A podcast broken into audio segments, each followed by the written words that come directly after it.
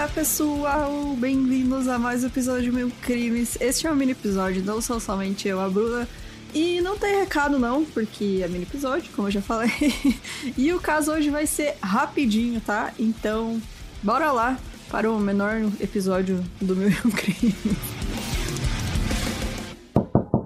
Ei, escuta esse recadinho. A história que cativou mais de 50 milhões de ouvintes em um podcast produzido pela Wonder agora está disponível em uma adaptação incrível na Stars Play. Acompanhe a história do Dr. Christopher Dante, interpretado pelo Joshua Jackson, um neurocirurgião com uma carreira promissora e personalidade carismática que começou a chamar atenção pelos motivos errados. Seus pacientes entravam em sua sala de cirurgia para procedimentos de rotina e saíam mutilados e até mesmo mortos. Os cirurgiões Robert Henderson e Randall Kirby, interpretados pelo Alec Baldwin e Christian Slater, percebem que tem algo muito errado e começam a trabalhar com a ajuda da promotora Michelle Sugart, interpretada pela Ana Sofia Robb, para tentar salvar vidas antes que elas caiam nas mãos do Dr. Dante. Doctor Death já está disponível no Stars Play todo domingo. A estreia foi no dia 12 de setembro e a série terá oito episódios que contarão a ascensão e queda na carreira do Dr. Dante. Você consegue acessar o Stars Play pelo aplicativo disponível para Android e iOS ou pelo canal Stars Play no Amazon Prime Video. O Stars Play também está disponível na Apple TV, Roku Express, Vivo App Store e Claro Net TV. Assinantes do Stars Play têm acesso a um catálogo de produções originais e exclusivas, como The Act, Power e The Spanish Princess, além de uma seleção com milhares de filmes e séries para você assistir quando e onde quiser.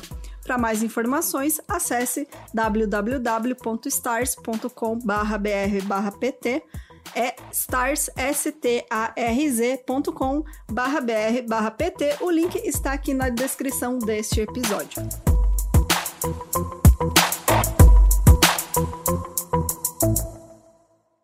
Em 2012, na pequena cidade inglesa de Stockport, os irmãos que tinham por volta de 30 anos, o Joseph e o Anthony Jenkins, eles passaram a noite num pub que eles costumavam frequentar, então eles iniciaram uma conversa com o John Granger, de 33 anos.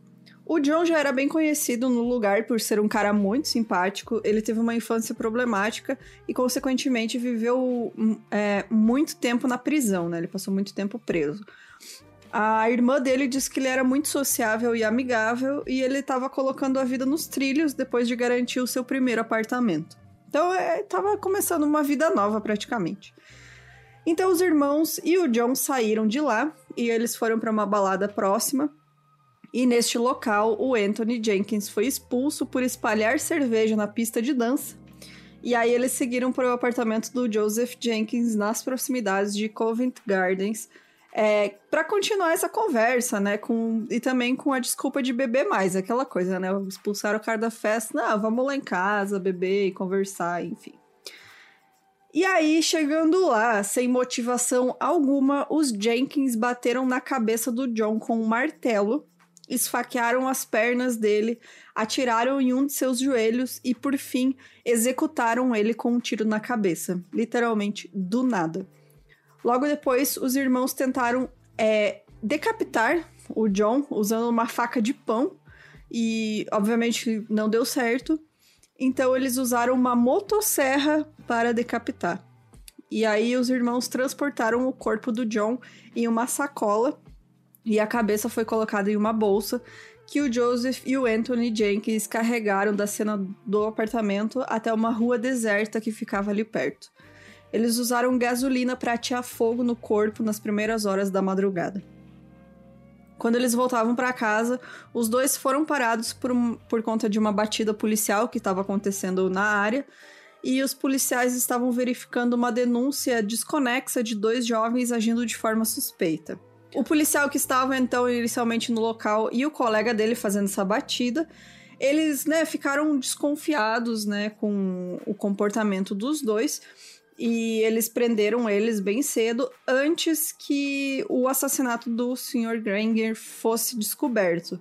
Então as autoridades se atentaram, pois as roupas deles estavam manchadas de sangue e no bolso de um deles tinha cartuchos de espingarda. Então, cara, com sangue na roupa, agindo estranho, enfim, né? Eles foram presos e, e antes mesmo de ter denúncias, né, de que o corpo foi encontrado. Então, a espingarda supostamente usada para matar o Granger foi encontrada no dia seguinte, embaixo de um carro estacionado perto de onde os dois haviam sido parados na rua.